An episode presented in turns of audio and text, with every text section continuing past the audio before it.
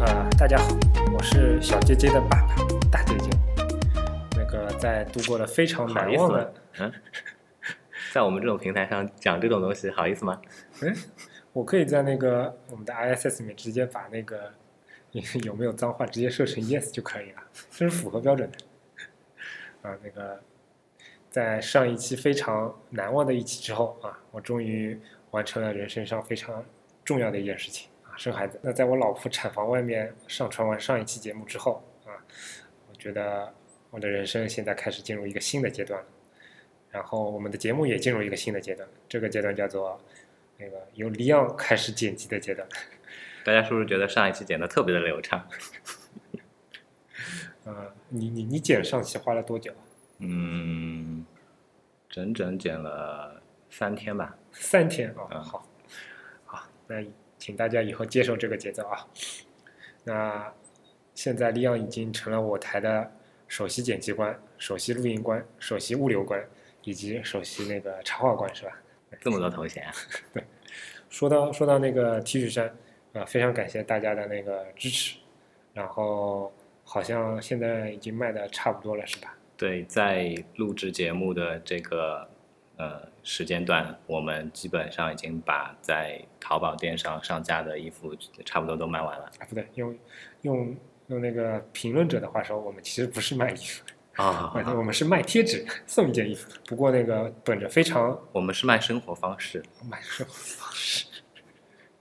本着非常严谨的那个态度跟大家说一下，那个那件衣服，因为之前我们在自己测试的时候其实没有什么问题，但是洗过多次之后，呃，发现它上面的烫金还是有一点点问题的。对，可能是因为我们这次找的供应商的关系，它的那个烫金的工艺其实跟我想象当中还是有所差别的，嗯，特别是放进洗衣机洗涤多次之后，它可能会有部分的这样的一个金色会退掉的这样的一个现哦象。本着对呃消费者负责的态度，如果你们想退款，请那个发邮件给我们，或者往网上直接找我们都可以。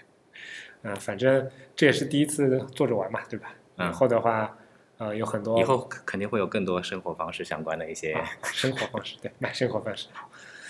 今天开头有点长啊，那个其他就先不多说了，那直接切入我们今天的主题吧。今天的主题非常凶，非常的沉重的一个话题。嗯，为什么叫沉重呢？因为这个这这两个字其实是伴随着所有设计师的成长历程的，对吧？哦，不不止啦，我我从小就伴随着这两个字的成长。应 该应该说，在我们这样的一个国度里面，其实这个这个现象太普遍了，嗯，对吧？所以大家久而久之的，甚至都会有一些麻木的感觉。嗯，那所以今天我们就想来讨论一下设计师跟抄袭这个话题。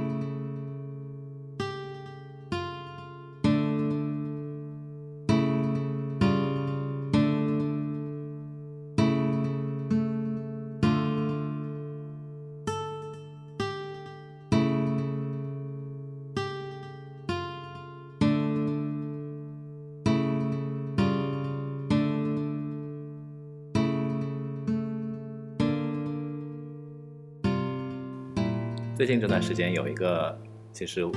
在我看来很酷搜的这样的一个一个事件，就是某那个卖卖辣条的这样一家食品企业，嗯，它在淘宝上面的官网，就是怎么说 redesign 吧，做了一个呃类似像苹果官网的这样的一个风格、这样一个腔调的再设计，嗯，然后这件事情呢，至少至少在我们搬砖界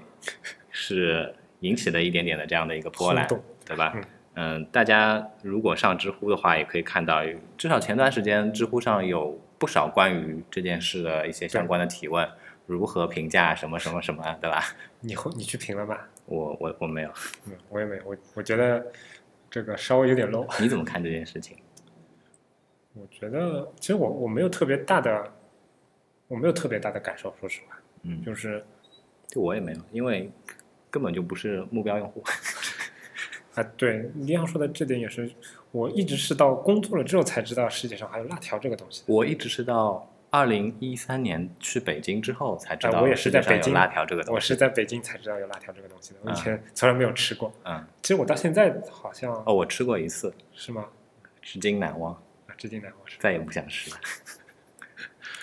那你们我们今天不是来讨论辣条对吧？是讨论这个所谓的设计跟抄袭。这嗯个他们的那个网站，第一时间我就去点了看了。嗯老实说，嗯、我很想说一些比较激进的话，嗯，然后给你后期剪辑的时候能够找更多的主要内容提取关键词。但是啊我以为想要让我更多放一些哔这样的声音，没有没有，你知道我的风格一向是不会这么这么激进的，对吧？我只是并没有，我以为你人生进入了一个新的阶段之后，风格会变。可以尝试一下。好，那从下一期我们找一个激进点的话题嗯啊，说回这个卫龙辣条的那个官网，嗯，我觉得你怎么把他的名字都讲出来了？啊？对不起，啊，这个我们没收钱不能讲名字是吧？这里我把它逼掉。啊，低调低调。唉，我我其实没有太多的，我内心没有太多的波澜，嗯因为因为我属我属于那种已经稍微有点麻木的那种同学，我觉得。嗯因为过去包括自己的作品，包括其他朋友的作品，包括圈子里各种作品，我抄袭见到的太多了。嗯然后他那个其实我第一时间看，反倒是觉得还是在在在抄袭的过程当中还留了那么点节操，就所以其实在我看来，只是他模仿了一下那个设计，嗯并没有说嗯、呃让我太多的愤慨呀、或者说群情激昂啊那种感觉。嗯，你是大概什么样的感受？我我刚才有讲嘛，我我觉得整件事情是一个很酷搜的这样的一个感觉，就是我从心底里就没有觉得他这件事情是抄袭，嗯几方面原因吧。呃，怎么说呢？那个，首先，它当然是在视觉元素、版式、文案上面都在往那个苹果的官网的这样的一个风格上面去靠拢嘛。嗯但是我我觉得不可否认，它它文案写的很棒啊。 一方面，一方面这些事情，我觉得他是在认认真真的、认认真真的在调侃，嗯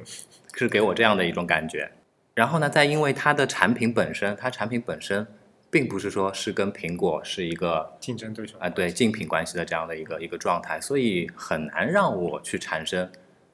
产生它是那种就是恶意在抄袭的这样的一个、一个感受，只会让我觉得它呃是是调侃，因为你做得再像，别人也不会觉得你是对吧？这跟这跟小米或者或者谁在模仿苹果是两码事，是两种不一样的感觉。嗯，而且说实在的，当包括那天我跟你在讨论的时候，其实我也注意到，他们有些细节其实还是有一些可取之处的。嗯除了你说的文案其实写的还可以之外嗯，包括比如说他他在哭诉的这个过程当中，嗯其实你你可以发现他的细节还是考量过，比如说他专门挑了那些特别细的字体啊，比如对，说那天跟你、那个不是还跟你讨论它对它上面用的字体吗？对，但就比如说，嗯、现在换一个换一个其他人去哭诉，我觉得很可能那个字体它有一个嗯标准的一个嗯系统字体上去了，对吧？嗯然后他他还精心挑选了平方的那个，呃，他那个是纤细的粗细还是那个细的那个粗细啊？反正嗯就是，反正就你包括从那些文字体的选择啊，包括那些照照片的那个处理啊等等的，嗯看得出至少哎他还挺花了点心思的。然后给我的感觉是一个挺好玩的一个事情。就他那些用微距去拍的这些辣条，对吧？ 光啊什么的，我觉得其实打的都还蛮不错的，蛮蛮有那种蛮有那种产品照的这样的感觉。嗯，对，只不过可能我们以前接触到的这种产品照片，一般都是，比如说什么渲染图啊，比如嗯说是拍的那种，呃，带金属反光的那种，以工业设计为主的那种、那种、那种造型。但是现在突然突然之间换成了一个实物，换成了那种《 舌尖上的中国》那种感觉了。所以其实，嗯、这件事情也给我产生了一些启发，就是说，到底怎么样算是抄袭，怎么样算是比如说借鉴、运用等等这种，我觉得嗯这是一个，这个东西，这个东西的确是很难去界定它，嗯对吧？有对时候，有时候可能你对这个东西产生一个不好的印象，往往就是，往往就是呃潜意识里面的某某一个点，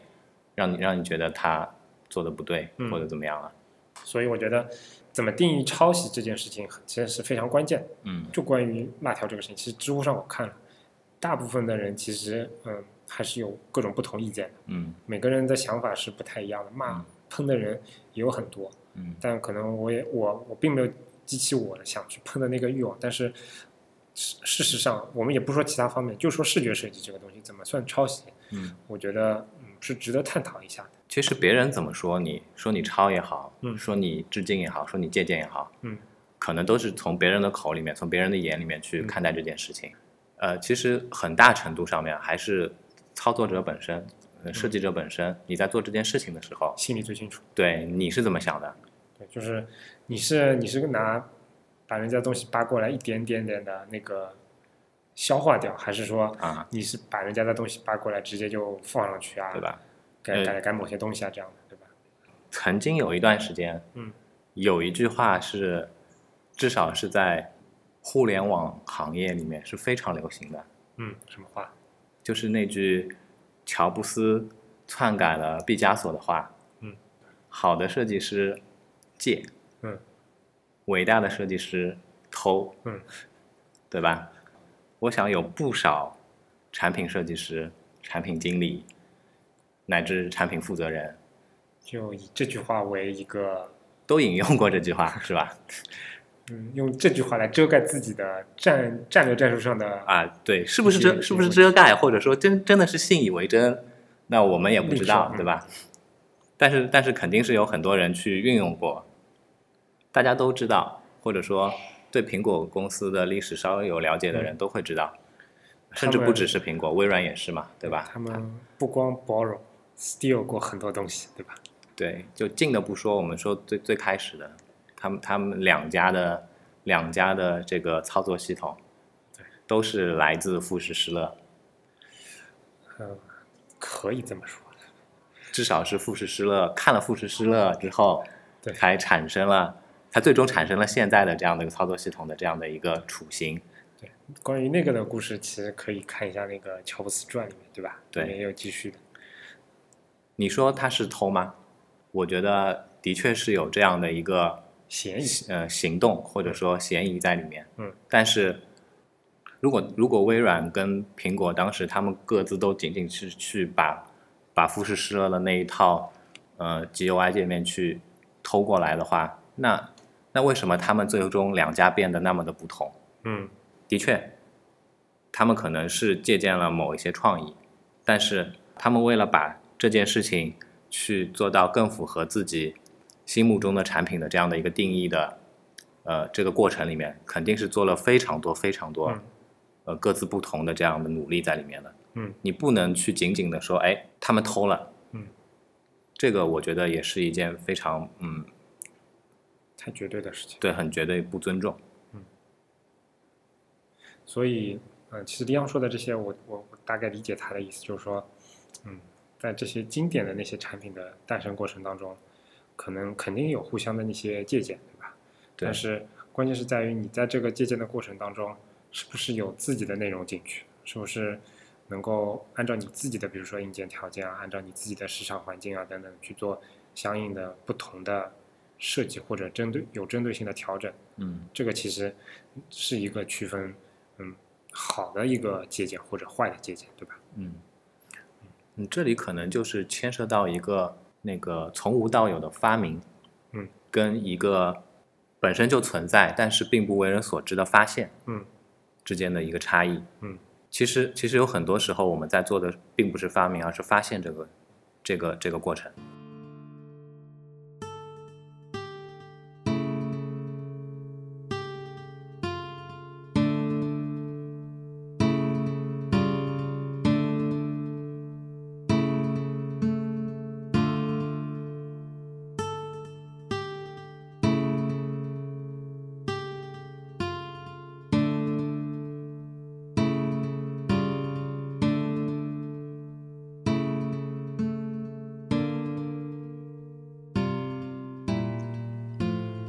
刚才说了某那个辣条品牌的那个网站的事情，嗯，对吧？其实，在之前，呃，是有一件更没有节操的事情还是怎么样？啊，可以这么说吧。嗯那个，哎，要不你来说？ 那这个这个，反正 反正我也不是阿里巴巴的人，对吧？这个我可以说啊，那这个事情是大家都知道嘛，就是支付宝包括在最近一次，现在是几啊？九点九版是吧？我不知道版不本。知道刚好九点九版它其实是把把首页做了一个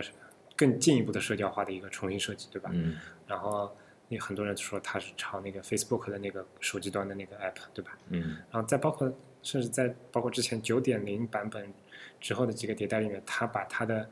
那个它把微信的朋友圈几乎是像素级的抄了过去。对，他们那个版，他们那个功能叫什么来着？嗯，不知道，好友没关心过嗯因为我基本上很很很少点那一部分，所以我才我也不太清楚名字。但这个事情其实大家很多人都知道这个事情，它那个真的是像素级的那种超了，基本上已经。嗯嗯、这个事情其实也是，呃，反响挺大的。但是说实话，在这件事情上，我内心的波澜要比卫龙的那个波澜要大多了。我嗯倒是主要体现在什么地方？我倒不是很愤恨说他抄袭，他抄什么，而是说，嗯，大家大批人都在讨论啊，那个支付宝做社交要做死的啊啊，支付宝要做那个什么肯定做不成啊，然后、嗯然后腾讯腾讯的基因是什么啊，阿里巴巴的基因是什么，巴拉巴拉就分析了一大堆，很多人很多人都在说这个东西，但是但是但是没有多少人去去从设计师的角度去剖析说抄袭这个东西，它实在是嗯那么的没底线。我当时在那个嗯、呃支付宝九点零改版之后，我在知乎上也发了一个吐槽的帖嘛，嗯所以我我我那个贴其实是虽然是开了个玩笑，但我相信我我内心是很心疼支付宝的设计师，因为我觉得让某个某个层层级的领导下了这样的一个命令，让让设计师直接去抄一一比一像素的去抄，他他其实内心应该是很不好过的，我觉得。然后在这样的一个过程当中，却没有人很多人去关心这个事情，没有就大家都说啊抄袭是不好的，但但很多人都是从功能上、从那个上、从其他方面去进行了探讨，包括现在我们很多的移动互联网现在现在现在这个，比如说他说资本进入寒冬啊什么，有很多人在剖析剖析这个这个市场环境的时候，大家都在说，哎呀，你这个东西的其实在设计上花很多精力没必要啊，你直接去抄袭一个都可以。我觉得这种这种说法会越来越多，越来越流行，很多人就嗯已经把同质化竞争的那些产品就应该互相抄袭，已经作为一种习惯了。没有人，而没有人说这是一个没有底线的事情，这是一个没有节操的事情。这其实是让我内心觉得很很窝塞的这个。这可能这个这可能其实我觉得也是也是跟我们这个行业在国内底蕴没有那么深的有关系，嗯因为从业人员底蕴都并不那么深，造成了很大一部分人其实对他们来说，可能工作就是工作，对吧？嗯然后我并不我并不 care 我我做的东西到底有没有有没有下限，我是不是在做下三路的事情？嗯，而且呢，我们我们国内互联网行业，我们做的产品大多都是很多都是非常粗粗暴的，从比如说比如说美国那边直接去把它整个产品的形态完完全全的就就这样搬到国内来了。嗯，其实对对于一个设计师来说，这个这样的环境是挺无奈的。嗯虽然我也知道，呃，很多很多分析，包括很多很多人都在说那个，其实对于一个，尤其是在现在这种环境下面，很多产品的成功，呃，它设计只是一个把一分做到一百分的这样的一个一个工具，这样的一个手段，这种这种说法我也部部分的同意，但是但是在这个过程当中，其实牺牲掉的设计师的节操实在是太多太多了。对，我想说一下我的感受吧。我从念中学起的人生的导师嗯史蒂芬周先生， 在他的一部电影《少林足球》中，借主人公之口，他说过这样一句话，什么话？就是人生如果没有理想啊，那和咸鱼有什么差有别毛？区别。嗯这也是我之后做人、工作时候一直想要去呃往上靠的这样的一个嗯一种状态。呃，我觉得这里就跟杰杰讲刚才讲的讲的那一堆事情其实是有有所关系的，因为人都是懒惰的，嗯，我们都希望可以用最少的力气做最多的事情，然后呢，呃，躺着数钱，嗯，对吧？我们我们其实每个人都有这样的惰性，但是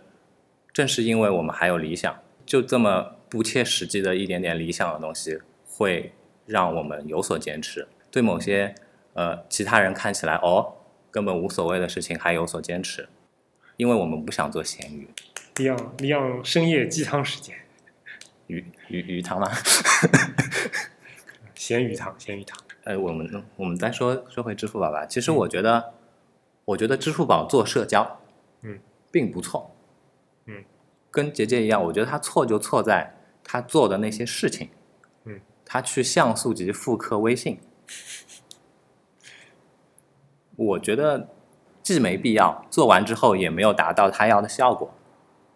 嗯对吧？反而是反而是，呃，我不知道是从哪个版本开始，他把口碑嗯他把口碑整合进支付宝，我觉得这一步其实是做的蛮好的。嗯，两个产品其实是非常的能打通的。对，非常能打通互补的。所以，呃其实就像李阳说的，包括它九点九版本把那个朋友就叫什么朋友功能提到那个首页之后，这个 feed 流放到首页做这么重的设计之后，嗯，嗯，我觉得确实没有，应该是没有达到他想要的一个效果。对啊，时时至到今日，就是这这版本都已经发布那么久，两个礼拜都不止了吧？我现在首页 首页上居然一个一个朋友的那个消息内容都没有，把把这个功能入口已经做的这么强了，依然是这样死气沉沉的，我觉得这就是打自己的脸嘛，对吧？这完全就是用户说白了就是用户用脚投票的嘛。可能有一些心疼支付宝自己的员工，他们可能在自己用这个东西的时候会，会因为这样那样的关系，呃，非常非常需要去在在这个他们的朋友圈里面去发各种各样的内事容事去实满足上。，事实上，我觉得更让我心寒的就是我这边支付宝的朋友不少，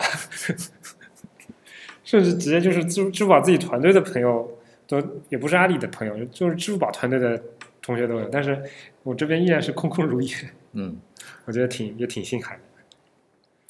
就是就是像支付宝这种工具类的应用，它去转行做往社交方面去靠，一部分是自己发展的需要，一部分也是因为被那个社交类应用做支付给逼的，嗯，对对吧？所以我觉得你说的，你说的对，就是他去做这个社交化的这个东西，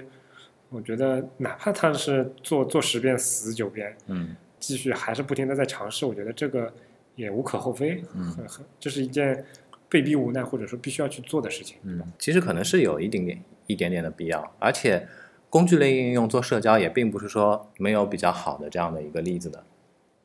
例子在哪？比如说网易云音乐，嗯网易云音乐，呃，以前在我的脑海里，它就是一个纯的这样的一个呃听歌的嗯这样的一个、一个功能的这样的一个工具类的应用吧。我先说一下我平时的习惯，嗯，我用网易音乐很简单，因为因为我我本人很懒嘛，而嗯且我不爱听，或者说我我对现在的新歌并没有什么太大的感觉，所以我往往就是只用它那个私人电台这样的一个功能、嗯去随机给我播一些，因为它给我推的歌基本上都是呃有针对性的。对，用过几次之后就比较有针对性，都是我喜欢的一些老歌啊，嗯或者什么样子的。然后很偶然的一次机会，我在听到一首我非常喜欢听的老歌的时候，嗯我突然发现，哎，它那个播放的界面下面竟然还有那么多人在评论，嗯，我就出于好奇看了一下，哎，很多很多内容非常有意思，对，我记得那个知乎上还有个问题，就是网易云音乐里面有哪些比较有意思的评论啊什么的。啊，对啊，所以所以自那以后，只要只要听到我喜欢听的歌，我都会不自觉的去看一看他的评论里嗯面到底在说些什么。我也通过这样的一个行为，呃，获得了非常多我可能以前根本就不了解的一些一内些幕知识。不过回过头来讲，我之前好像也跟你说过，我觉得这还是牵涉到所谓的 DNA 的问题啊，嗯因为网易，你想网易新闻之前做的那么多那么火，然后那么那么有自己的一些比较有特色的地方，也在于它的一些呃有很多用户评论啊，然后大家的一些互动啊这样的这种东西。嗯然后在整个网易的平台上，这些东西可能会有一些相同的这种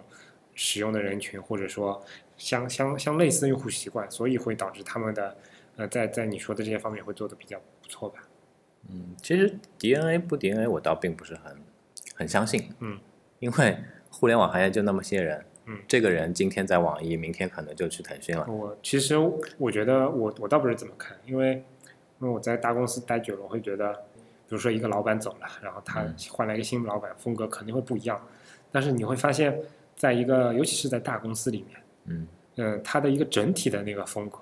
哪怕是走了一两个关键人物，它还是会随着现存的人去把这种文化或者是这种价值观慢慢的传递下去的。那个过程当中，可能在这个 DNA 的转入过程当中会有一些变异，会有一些突变嗯，但是总的趋势其实是一样的。所以我个人觉得，虽然 DNA 这个词大家都说烂了，但我觉得它是有一定道有一定道理的嗯，好吧。啊。我们说的好像 Anyway 有点远但，anyway 有点远。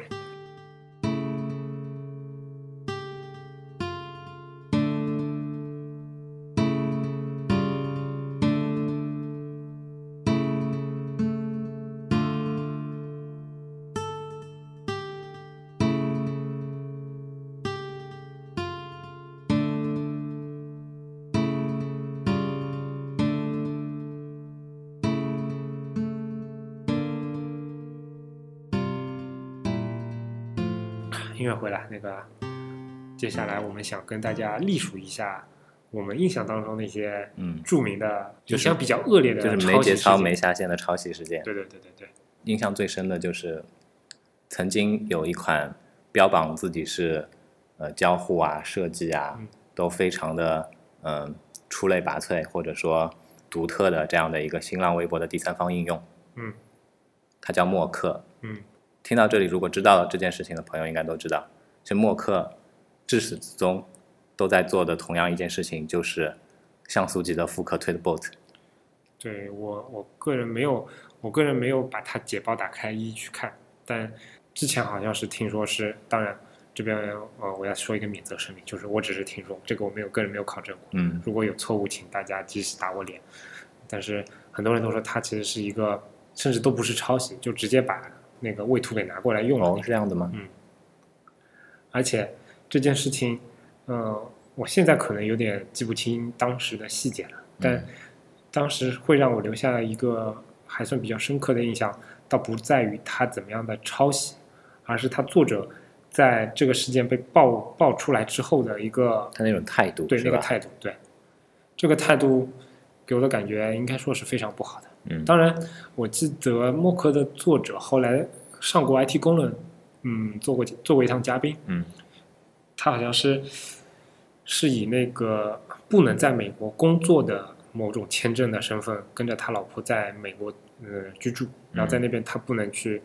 呃不能去正式的上班，然后以所以独立开发者的身份在那边做着一些呃嗯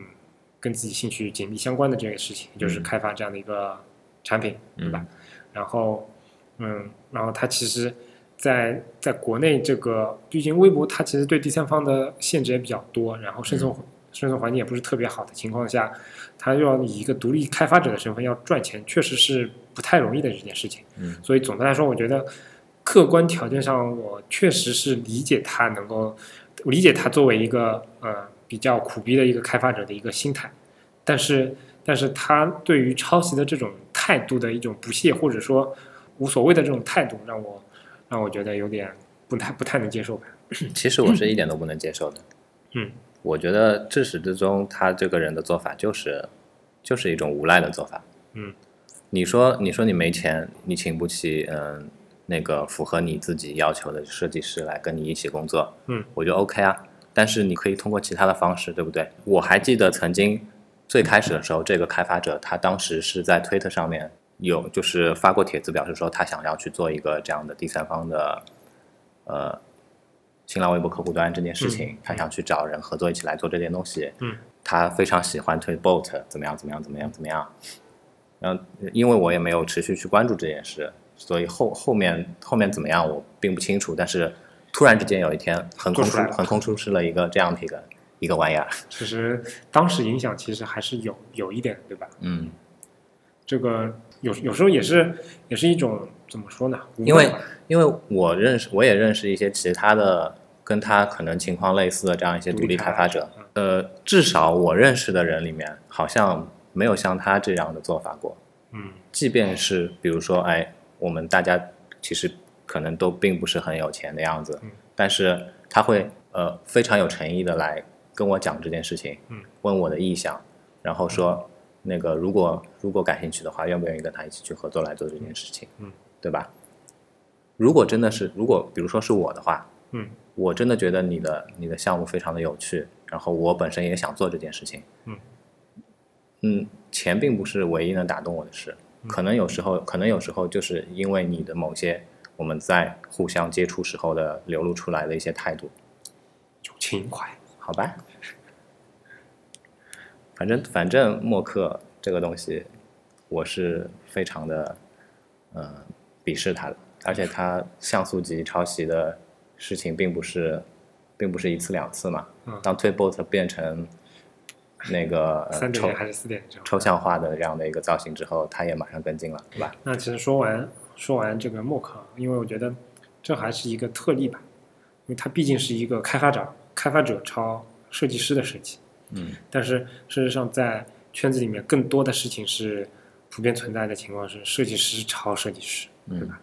这些事情应该说是更广泛的存在的。嗯然后也是更更让我心寒的一些事情。我觉得，比如说前一阵那个推特上其实非常非常火的一件事情，就是他说 Zara 抄袭了某个设计师的一个设计，然后把它做成了自己的产品去卖。嗯然后这个设计师呢，在看到了 Zara 的这些东西之后呢，他就把他们拍了一些照片，以及他自己的设计设计放到了，好像是放到 Instagram 上面，我记得嗯，你给我看的，原贴是 Instagram 上面的。然后这件事情为什么后来被发酵的非常严重呢？是因为 Zara 居然官方去回复了，嗯然后回复的内容非常的嚣张，他就说。你的设计其实没有什么影响力啊，在我们把你这个东西做出来之前，没有人知道你什么的，所以我们不认为这个是抄袭。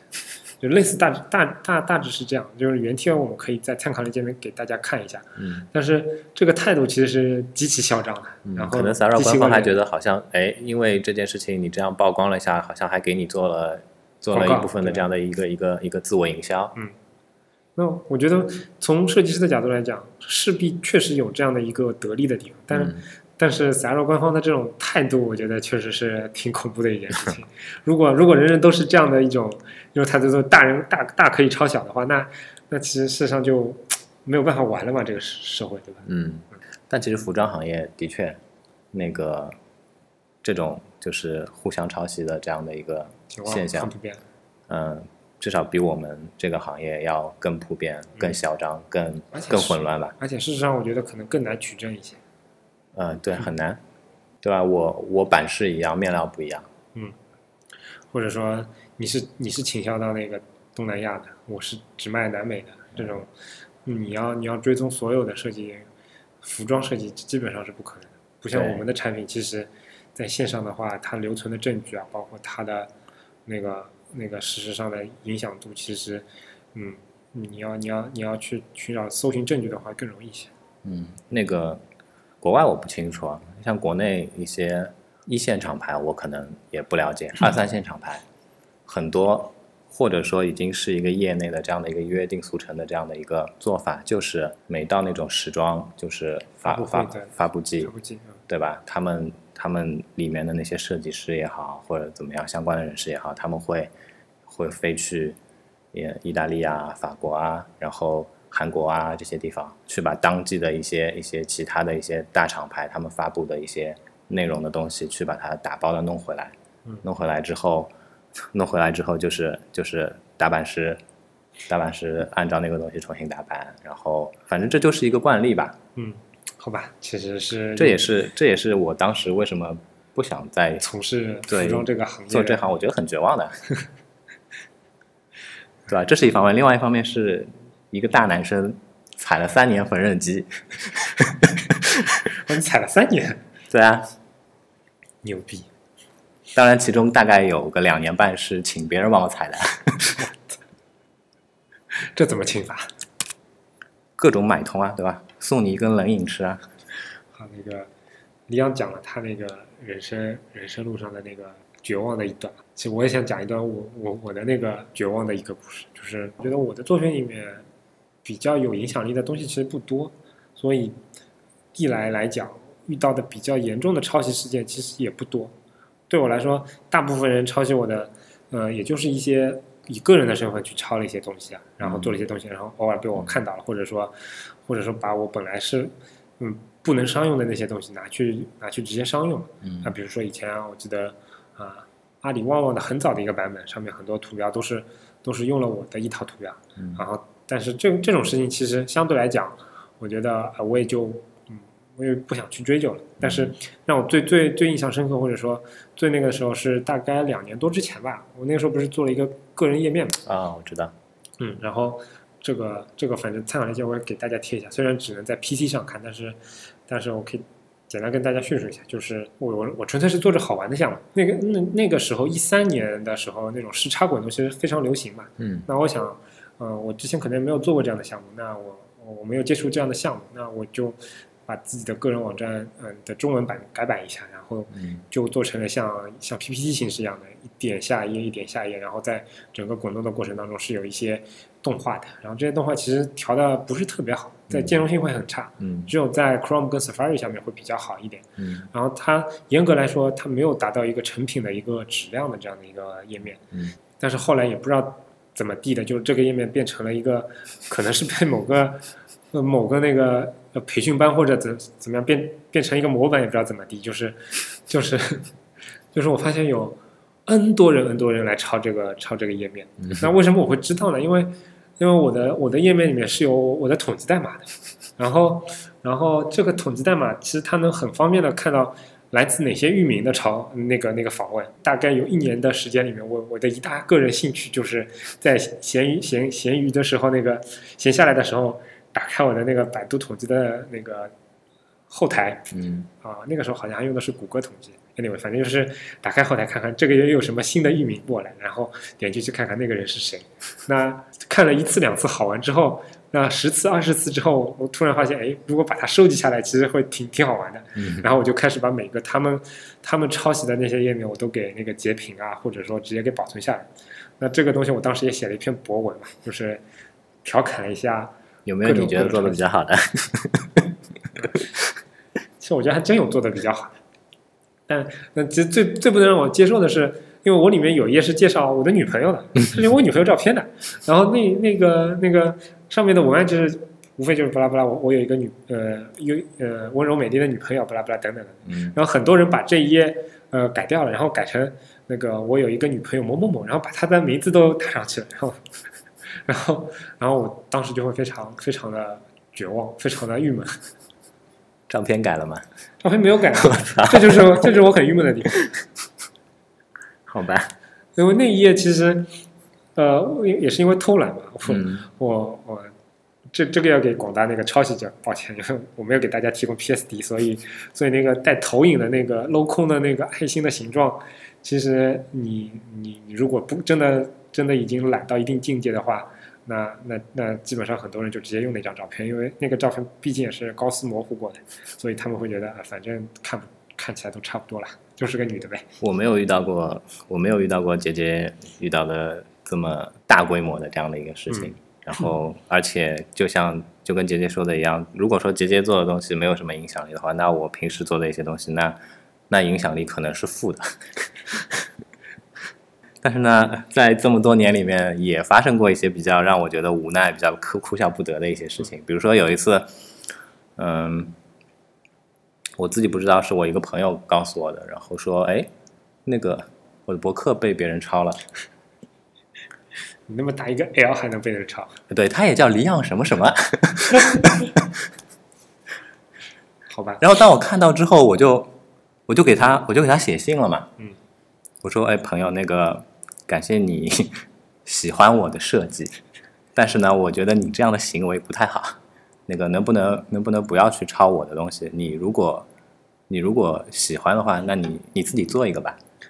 反正就类似这样的意思。嗯，然后过了不久，他也回我信了，然后就让我觉得很无奈的，很无奈的那个原因就是他跟我说，他跟我说那个我是因为喜欢你画的这些插画，所以我才用了。老子看得起你，哎，对，反正就一一副理直气壮的这样的感觉。然后呢，因为互相不认识嘛，我能找到他的渠道也只是只能通过邮件这样的方式，我也没办法，对不对？对。呃，这这是一件，还有几件，还有几件更小一些，就是我有时候会莫名其妙，莫名其妙的在那个呃新浪微博的关注者列表里面看到，诶，有个人怎么把我的头像液化了之后用了？这个可能，这个可能跟纯粹的抄袭是有一点点差别，但是在看在我眼里，我觉得这个行为可能是出于你喜欢，但是你你最终造成的这样的一个结果是让是让我觉得有一点点不尊重我。你的意思是抄就抄，你要一比一的抄，不能液化是吗？你你抄就抄，你弄好看一点好不好？好吧，啊，那那个，其实跟利昂说了这么多啊无奈的那些事情，是，啊，根根基在于，在我们这样的一个实际的情况下，在视觉设计的这个领域里面，嗯其实，呃，怎么保护自己的版权这件事情是是很难搞的。嗯，是一件就比较棘手的这样的一件事情。对，我们更多的时候只能，嗯，没有没有办法非常好的拿起法律的武器来保护自己，这个这个取证的过程很漫长，然而后而且而且我去造成了了我去了解了一下，至今为止，至今为止呃但是那你先说，就是那个 GUI 视觉界面设计本身，嗯它其实是不能单独申请专利保护的，但是其实前年开始是可以的，是吗？我们公司有很多那个很多项目都申请了 GUI 的专利的，它是要跟产品一起去申申请的。它反正有很多要求，但是但确实是以那个视觉设计为主的这种专利，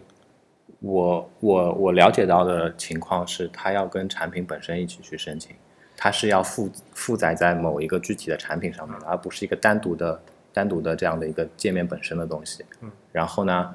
呃，就像你说的那个取证的过程，其实也是一件很搞笑的过程。而且我其实我觉得那个那个那个 GUI 的专利，我印象当中，因为我们法务部给我们做过宣传的嘛，嗯它那些要求挺多的，比如说这个必须是之前没有发布过的产品，嗯，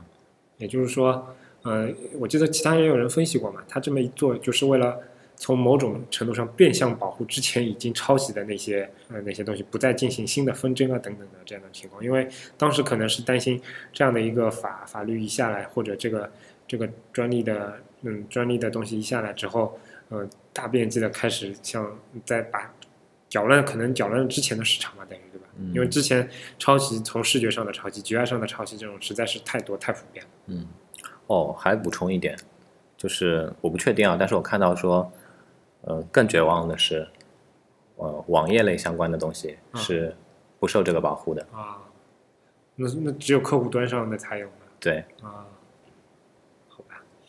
好绝望，啊，好难过，啊，怎么办？ 这个，唉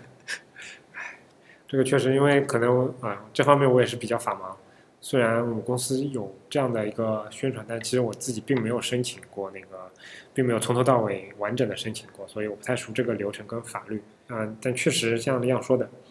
哪怕这个东西，哪怕现在是有这样的一个事情，但事实上也没有看到过，呃，有人拿起这样的一个法律的武器来保护自己的设计。嗯，可能成本啊，各方面啊，都会让你觉得呃，好像你说不值得啊还是怎么样？所以说，嗯，怎么样保护自己的版权？哎，因为我印象当中好像以前那个那个谁啊，Frog，Frog、嗯 Frog 在某一年他们可能以他们为中心发起的一个组织，然后我觉得他那个想法倒还是不错的，就是既然没有办法非常方便的以法律的武器来保护自己，那就是他们通过他们的一些影响力，然后他们的一些一些一些公信力，嗯，然后做一个呃，可能是公嗯公立的第三方的一个组织，然后这个组织专门就是收录一些抄袭的事件，然后收录一些呃有非常恶劣的抄袭行为的公司啊、个人啊等等的，等于是出一个黑名单嘛，嗯，或者者说某种形式上就是一个设计界的三幺五，我觉得。嗯嗯，但是这样的事情，事实上，如果我没有记错的话，后面也没有很好的做下去。我觉得这件事情是做不下去的。 但是确实给我一些，也给我一些启发吧。我觉得，嗯，他他其实并没有说从从那个法律的角度去去做尝试或者维护设计师的利益，啊，更多的是，嗯，搞搞搞臭那些那些有恶劣行径的人。不知道呀，我可能还是嗯，保持着一个相对比较消极的这样的一个方式吧。嗯，就是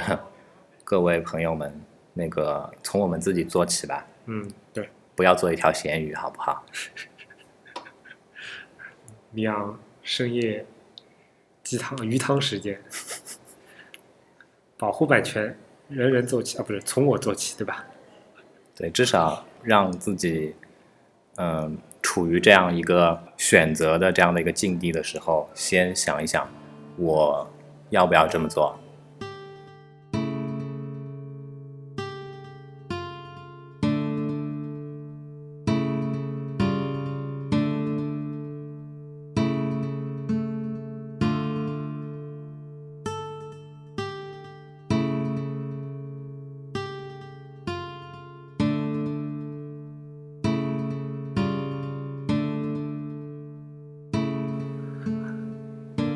大家懂的。今天今天的节目进入到尾声之前，啊、啊，又有一个 one more thing 嗯啊，事实上是这样，因为嗯，在我们往期的很多节目当中，大家也会注意到我们有很多的用户反馈，嗯那在那在跟呃所有的朋友进行反馈以及互动的过程当中，我们其实有萌生了一个想法，嗯就是我们希望在呃下一期或者下一下下一期的节目当中，找一个合适的时间，邀请一位我们的听众，呃，当然也可能也不止一位吧，可以来跟我们连线，然后大家去做一个、呃互动的一个沟通，嗯，就像就像现假在直播，哎，对对，假直播，就 像现在那个知乎 Live 的那个那个形式嘛，对吧？只不过可能我们人数会限定的不会有那么的多，对我们因觉为得，我们觉得 Podcast 它它可能本身的这样的一个产品的形态是还是处于一个相对来说类似像 Web 一点零状态的这样的一个一个一个状态，所以我们希望可以做一些小小的改变。所以可能在下呃在接下来的时间里面，我们会邀请一些听众来跟我们一起做一个节目。但是关于呃探讨什么样的问题呢？我们其实虽然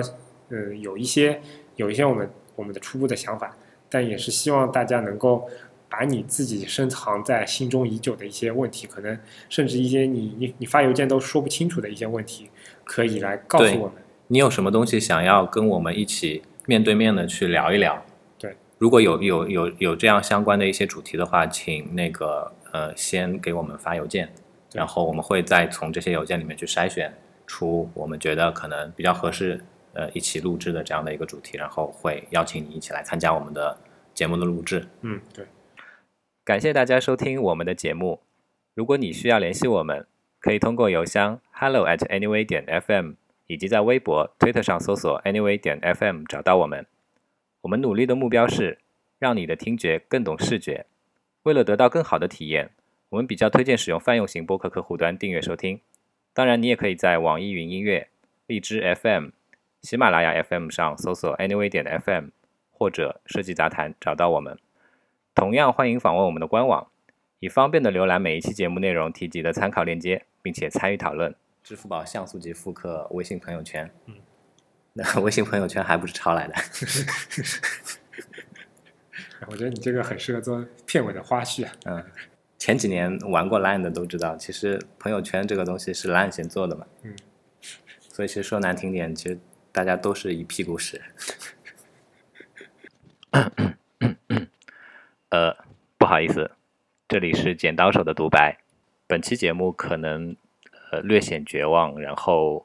呃比较忧伤，比较不符合我台的一贯的宗旨。呃，我相信这一定不是我台播出的常态。呃，在此我可以向大家保证，在下一期或者下下期或者下下下期或者下下下下期的节目内容里面，我们将不会再出现如此绝望、如此悲伤、如此令人难过的内容，一定都是积极向上、阳光，呃，充满了正能量。谢谢。